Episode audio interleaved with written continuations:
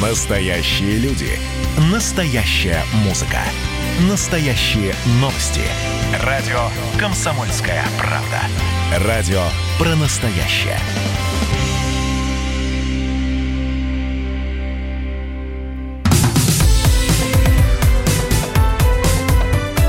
Как дела, Россия? Ватсап-страна! Итак, друзья, мы продолжаем прямой эфир на радио «Комсомольская правда». Меня зовут Михаил Антонов. Здравствуйте. Все самое важное, оперативное, актуальное, насущное.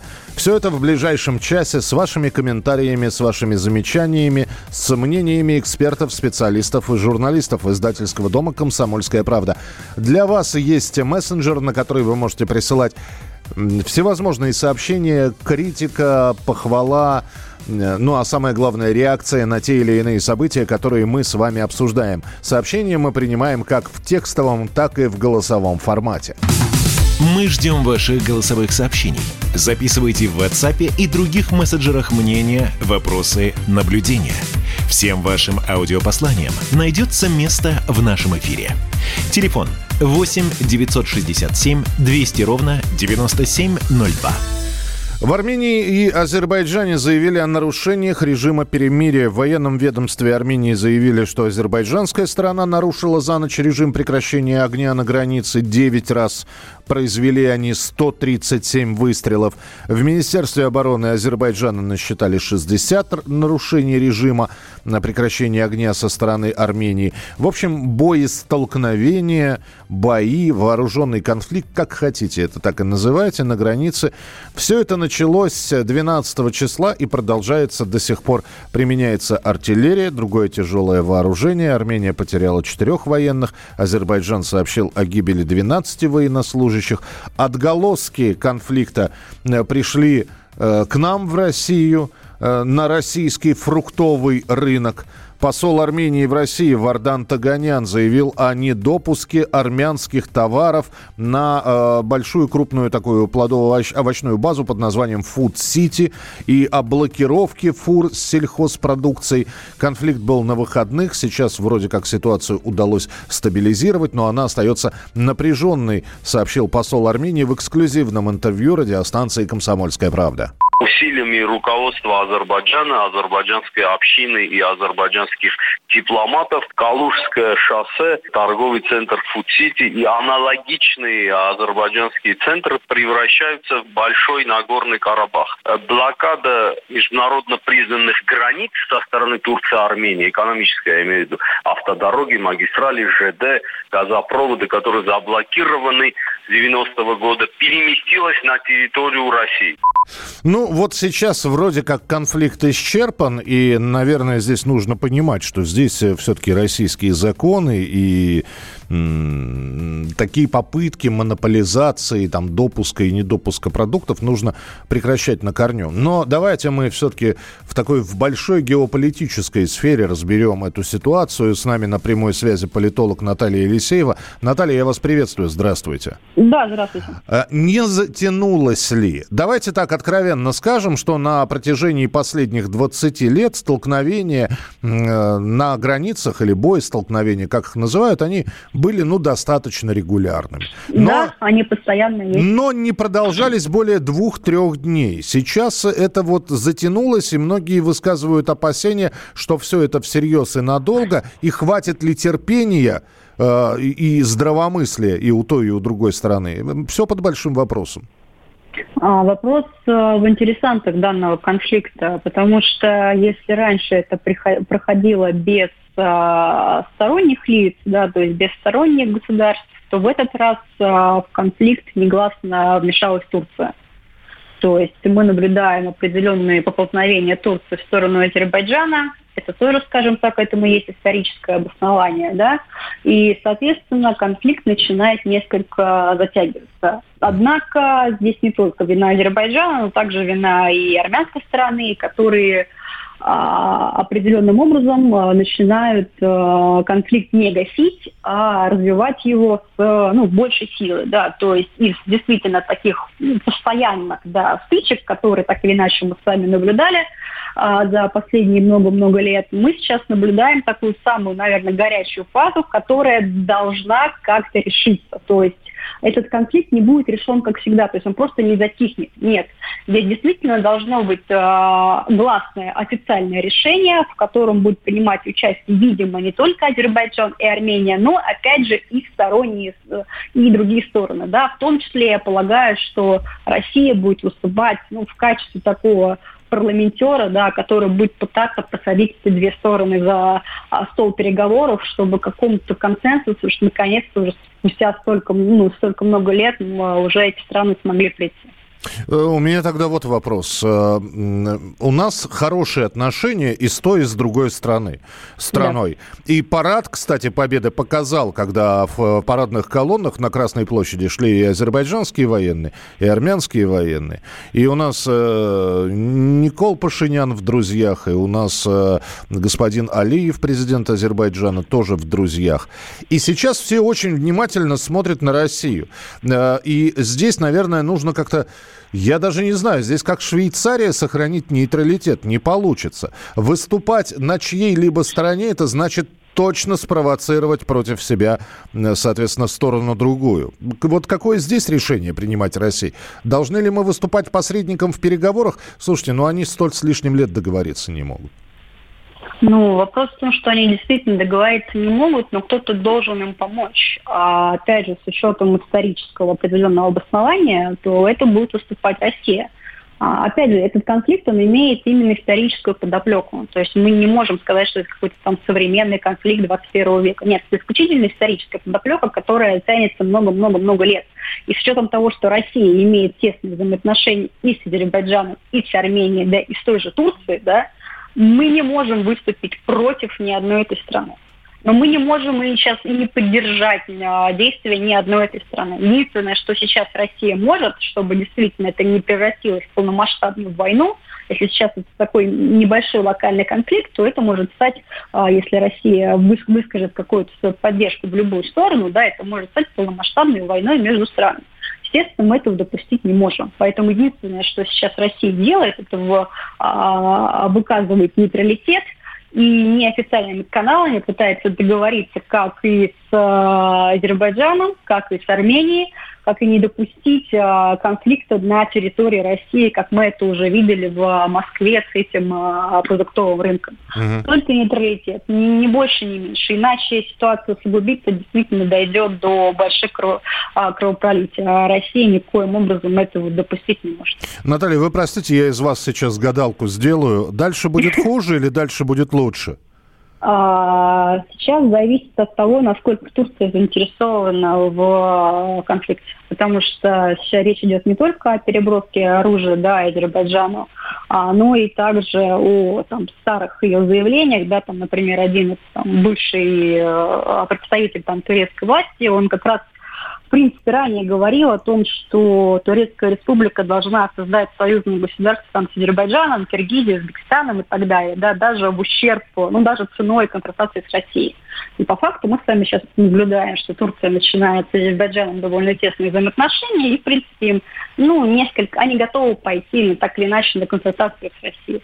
Если Турция будет и дальше ну, к, э, принимать более агрессивные действия в сторону как бы, да, Азербайджана, чтобы этот конфликт разгорелся с большей силой, да, то э, нам придется ну, заявлять о своей позиции, о мире, да, ну, чуть громче и более того, возможно, нам даже придется как-то принуждать к миру. Опять же, я сейчас имею в виду не силовые действия, да, а подключать все неофициальные как бы... Ну, в том числе Совет Безопасности ООН и другие организации. Да, Наталья, спасибо большое. Наталья Елисеева, политолог, была у нас в эфире.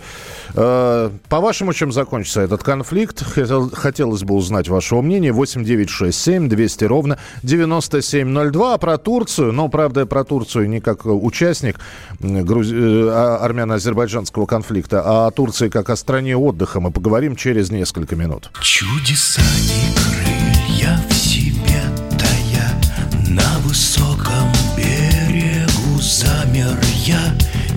на сотни тысяч лет световых Оторвался вдруг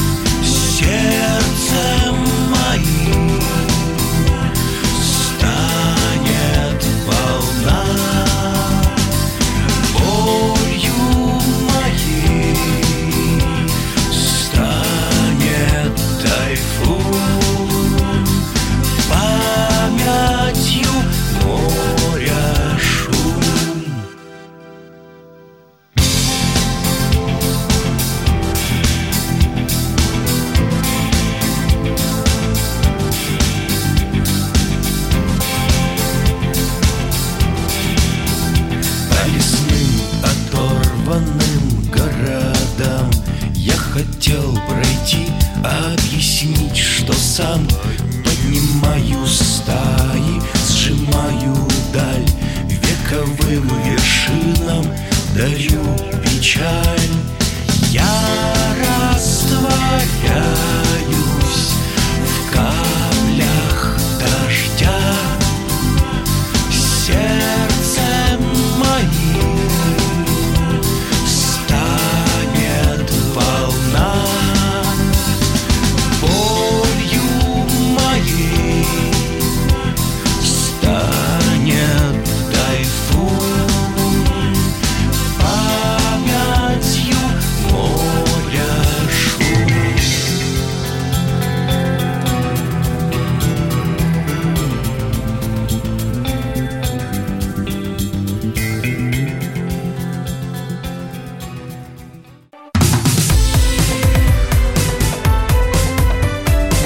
дела, Россия?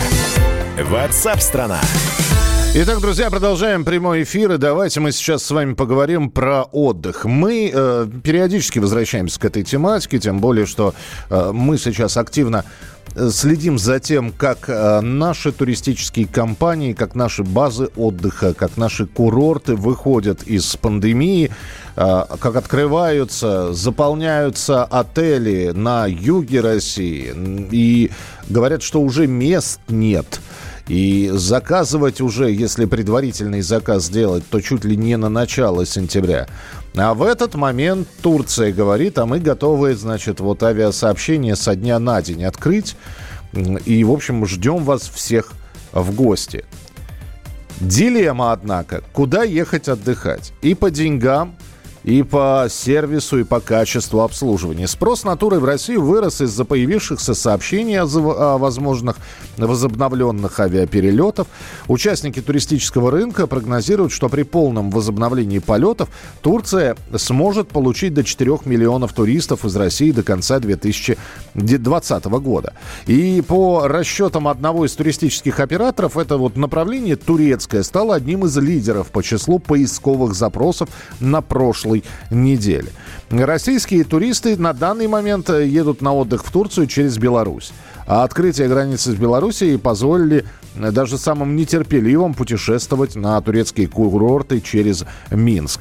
На прямой связи travel-консультант Светлана Щепанова. Она с нами. Э, Светлана, слушаем. Здравствуйте.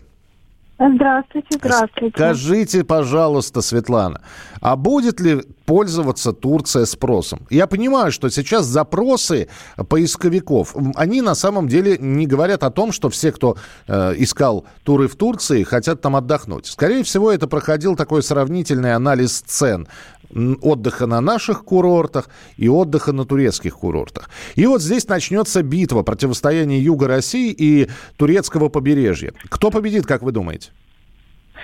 Победит Турция. К моему глубочайшему сожалению, однозначно победит Турция. Почему? А, почему? А, потому что, вы знаете, когда очень многие люди говорят, что Краснодарский край – это отдых европейского уровня, и я полностью с этим согласна. Только с одним большим «но». В Европе нет сервиса для детей. Его там просто нет, он отсутствует. А что касается Турции, почему это пользуется огромным спросом? И почему вот 90% моих семейных туристов, они все сидят и ждут Турцию? У них выбор такой, либо не ехать никуда, либо они поедут в Турцию. А, это все очень просто. Семья, допустим, двое взрослых, трое ребятишек, все маленькие, все малыши. Что им нужно? Им нужно приехать на какое-то место дислокации и больше никуда не ходить. Закрытая территория, оборудованный пляж зонтиками, с лежаками и так далее, и так далее. А, хочешь аквапарк, пожалуйста, он на территории. Хочешь бассейн, пожалуйста, он на территории. Анимация для детей, пожалуйста, на территории. У вас здесь все есть на территории. Что касается нашего Краснодарского края, у нас тоже все это есть, но это все за дополнительные деньги. Это все надо где-то куда-то идти, надо что-то где-то добывать. Ну и очень сложно, особенно с малышами, спланировать свой бюджет. Ну и плюс там народу сейчас, конечно, ну реально очень много. Угу. Сейчас подобрать что-то качественное, особенно, я подчеркиваю, особенно для семей, ну практически невозможно.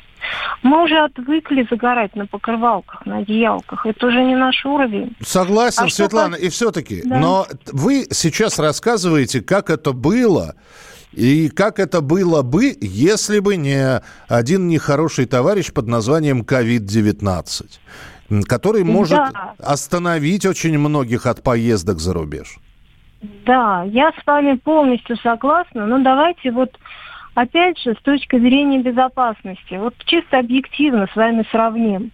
Отель закрытая территория, где можно контролировать количество э, гостей. А сейчас Турция больше 60%, это закон, больше 60% не будет набирать в отель. Отели работают исключительно только те, у которых э, соблюдают санитарные нормы, у которых есть э, сертификат безопасности, иначе он просто не откроется, этот отель. Угу. Ну и согласитесь, конечно, там гораздо проще соблюсти вот эти все санитарные нормы. Что касается того шведского стола, он сохраняется. Единственное, что вы теперь подходите не сами накладываете еду, а вам накладывает ее официант по вашему желанию.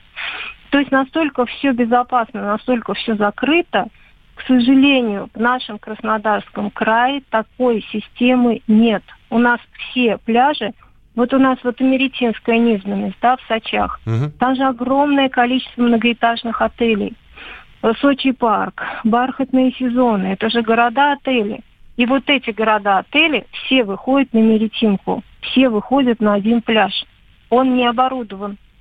Там все сидят друг у друга на головах. А что мешает? Ну, ну что, совсем у нас ничего на курортах не меняется? Потому что... А, что ну, проти... добрая воля. Добрая наших... воля.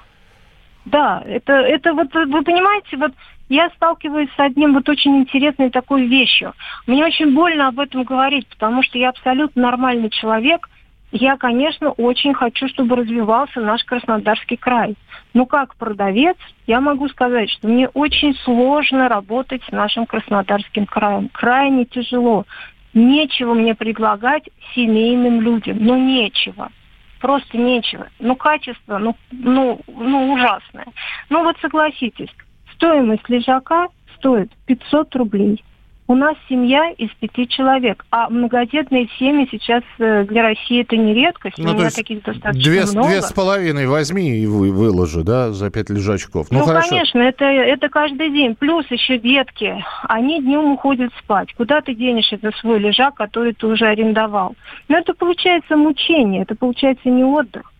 Вот Я на мой да. взгляд, не-не-не, продолжайте, да. пожалуйста, мне просто, да. Но... Вот на мой взгляд, вот что можно было сделать, это надо как-то, ну, выделять какую-то землю, я не знаю, что-то такое делать с нашим Краснодарским краем, э, где построить исключительно детские, именно семейные отели, именно семейного типа. По принципу все включено. Э, со своим пляжем. Пусть это будет муниципальный пляж, но он будет арендованный пляж, чтобы туда чужие люди не заходили. И тогда все наладится. Тогда у нас э, все наши граждане, они с радостью побегут на наши курорты. Ну, давайте, да, да, давайте будем надеяться, потому что мне не, не, нечем возразить, кроме того, что вот наши корреспонденты, выходя э, из Краснодара, из Крыма, говорят о заполняемости отелей, хотя, наверное, она в разы могла бы быть больше. Э, и увеличивалось бы в геометрической прогрессии, если бы все применялось то, что вы э, рассказали нам. Спасибо большое, уважаемая Светлана Щепанова, travel-консультант, была с нами в прямом эфире на радио «Комсомольская правда». Э, хотите поспорить со Светланой, сказать, что наоборот у нас все хорошо, а в Турции не очень, и у вас есть какие-то примеры, или наоборот поддержать специалиста, который был в нашем эфире. 8 9 6 7 200 ровно 9702. В этой чаше чистейшей плещется я. Ты ни разу не пил, он две жизни подряд. Лишь глоток и с этим миром вы квиты. Твоя очередь быть знаменитым, твоя очередь быть знаменитым, твоя очередь.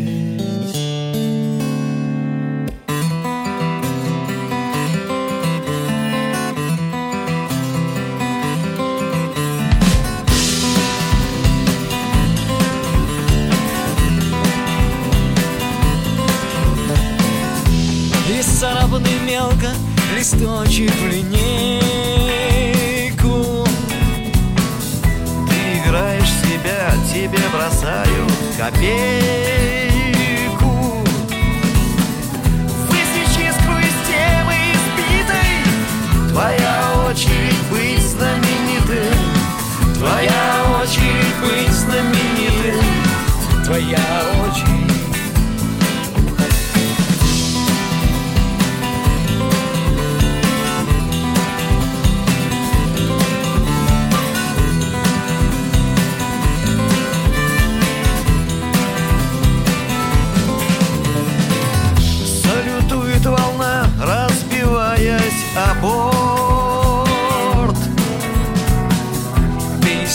освоил четвертый аккорд. К тебе тянет людей, как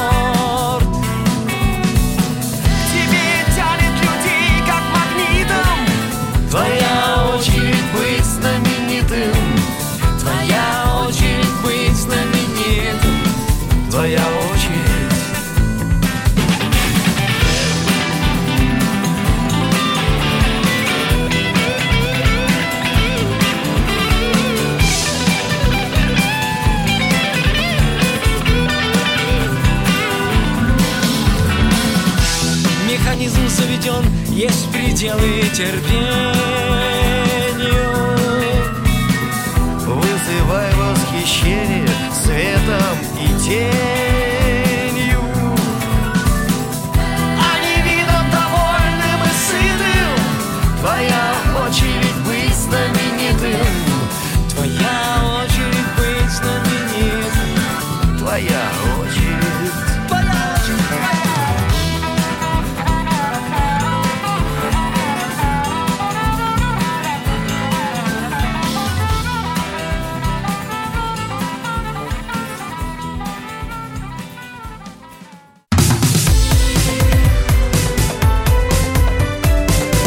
Дела, Россия? Ватсап-страна! А мы продолжаем прямой эфир. Спасибо за ваше сообщение. Вот мы здесь поговорили как раз э, с представительницей туристической индустрии и спросили, почему, в общем, если Турция откроется, будет ли она популярнее, чем наши курорты, которые сейчас забиты отдыхающими. И Светлана сказала, что да. И объяснила, почему нет у нас инфраструктуры, не, нет у нас э, предложений для людей с детьми. Вот, э, ну, то есть нет у нас таких закрытых городков, как в отелях в турецких, да, сидишь в отеле, и тебе никуда ходить не надо. Вот тебе аквапарк, вот тебе аниматоры, вот тебе шведский стол. И я спросил у людей, которые отдыхали и в Турции, в- там, я не знаю, в Крыму, в условном, или в Сочи, Правда ли это? И вот здесь пишут, да, travel менеджер все точно описала. Аркадий здесь сообщает, со Светланой соглашусь, я сам из Крыма. У нас очень дорого, потому что го- люди гонятся за длинным рублем. Спасибо. Ваше сообщение 8967 200 ровно 9702. Радио «Комсомольская правда». Ну, вот семейный человек появился в студии, Валентин Алфимов. А, В преддверии э, прослушивания его очередного откровенного подкаста. Э, Валя, о чем сегодня он будет? Привет. Про сегодня будет про школу. Привет. Про Привет. школу. Что именно про школу? Слушай, я не понимаю, э, насколько нужна вообще школа вот в нынешнем формате, в котором есть. Я задаюсь вопросом, задаюсь вопросом все, все чаще и чаще. Мы пережили самоизоляцию, карантин. А, Мы пережили, ну, в общем, у нас наступают новые времена и новые эпохи. Так, ну а я вот что хотел. У школе ты про школу заговорил. Я сейчас нашим слушателям хочу задать вопрос один. Друзья, вот представьте себе, сдает школьник ЕГЭ и проваливает его. Это вина школьника, родителей или учителей? Я, э, я понимаю, о чем ты спрашиваешь, и я считаю, на 100% это школа. Да ты что? Конечно. То есть это учитель виноват. Школьник не сдал ЕГЭ, это виноват учитель. Да. В Минпросвещении выступили против оценки эффективности работы учителей, потому как их выпускники сдают ЕГЭ. Такое мнение высказал директор департамента госполитики и управления в сфере образования Минпросвещения Евгений э, Семченко. Это в эксклюзивном интервью радиостанции «Комсомольская правда». Вот он э, что сказал. А почему мы господина Семченко не слышим?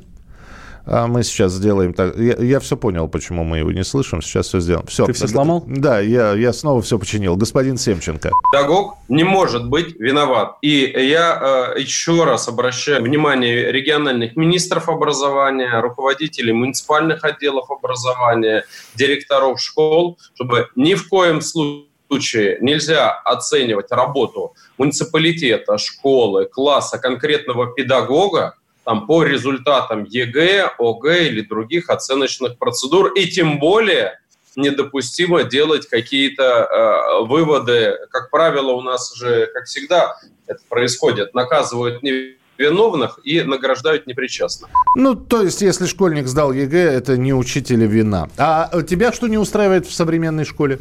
Но э, ровно это. Вот ровно это. Я тоже отталкивался от слов господина Семченки, э, Семченко. И правда, я как это? Учитель не, отвеч... не виноват, если ученик не сдал ЕГЭ. Потому что а ученик кто этим занимается? э, э, разгвоздяй. И, и что? А кто должен этим заниматься? Кто должен учить? Не, а кто должен воспитывать? Причем здесь воспитывать? Мы говорим про ЕГЭ, это другое. Если он срется на улице, это одна история, или плюется в других детей. Вот это родители. А если он не знает, что такое 2 плюс 2, это школа. А если его родители не заставляют домашнее задание делать? А, а это надо делать? Учите в школе. В школе дают Поч- Почему знания. я, как родитель, должен делать с ним домашку? О, а вы в школе чем занимаетесь? О, как все запущено. Валентин Алфимов и его подкаст прямо сейчас. Согласны с Валей, не согласны, пишите. 8967 200 ровно 9702.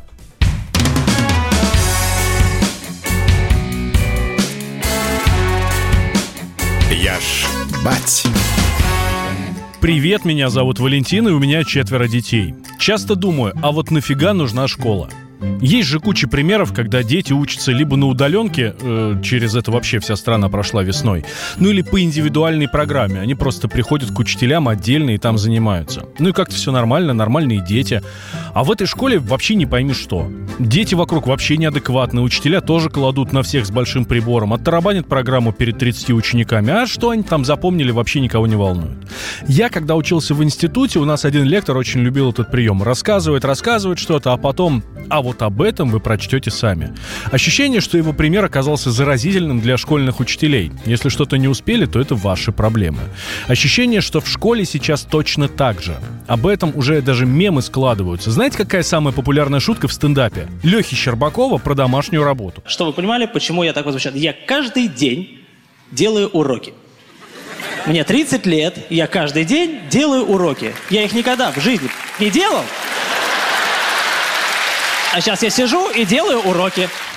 Окружение. Социализация тоже сомнительное удовольствие. Общаешься с друзьями, с их детьми, они все такие правильные, воспитанные. Один на шахматы ходит с авиамоделированием, другой бальными танцами занимается, третий вяжет крестиком на скорость. А вы читали их чаты? Вы видели, как они общаются между собой? Если я покажу эту переписку синякам возле моего подъезда, они будут весьма вдохновлены. Думаете, по какой причине они курить начинают в средней школе? Уж не потому ли, что у них окружение сплошь из интеллигенции? Тут еще новость. В Министерстве просвещения заявили, нельзя обвинять учителей за то, что ученик не сдал экзамен. Эй, а кто должен отвечать? Опять родители? Самое удивительное, еще хватает наглости позвонить в школы, представляете, звонят до школы. А что ваш сын так плохо учится? Вы что, дома вообще не занимаетесь? что ли?» Тот же самый вопрос к вам. Вы школа, нет? Вы там что, вообще не занимаетесь? Вы школа, я дом. Все, что касается дома, все сделано. Жопа мыта, он поел, все. Все, что касается дома, все сделано. Тот самый случай, когда я на 100% согласен. Если уж вы отказываетесь воспитывать, ну то хотя бы учите. Вот у нас все кричат, в Союзе была школа не такой, школа еще воспитывала. Да хрен вам, я вспоминаю свои школьные годы. Никто меня не воспитывал. Пришел, дали знания, вали домой. Ну и претензии родителям никто не предъявлял, мол, слабоват он у вас. Хотя наблюдаю, знаете, за своими детьми удивляюсь, насколько же по-разному они относятся к школе. Старший сын и дочь. Если она не фанатка, то как минимум большая любительница. Он испытывает классовую ненависть к образованию, готов идти крестовым походом, а уроки вызывают острый приступ аллергии. А все от людей зависит. Лерке вот очень повезло с учительницей. Она смогла заинтересовать, зацепила, ну и там уже понеслось. У Вована ровно наоборот. Готов же был в первом классе. Но когда учитель видит в тебе всего лишь трудовую повинность и не готов подталкивать к свершениям, уже ничто не поможет. Теперь он уверен, что в слове «учение» пропущено первое «м». И тут пытливый слушатель скажет, ну все понятно, у парня учитель молодая, небось, ну вот их ничему не научили, а дочку заинтересовала преподаватель старой школы. Опять хрен вам. Ровно наоборот. Его классная руководитель ушла на пенсию, как только выпустила их из четвертого класса, а у дочки учительницы лет 35 от силы. Вот и думай теперь, в чем совок виноват, а в чем нет. Я уверен, что ситуация с моим сыном — это исключение. Хороших учителей, конечно же, больше. По крайней мере, я так хочу думать. Потому что вижу тех, кто в школах работает, и вижу, у кого горят глаза. А у хорошего учителя и уроки интересные, и продуктивные, и порядок в классе. С вами был Валентин Алфимов. Всего хорошего.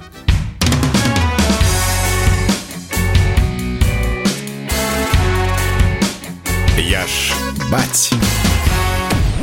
Радио «Комсомольская правда».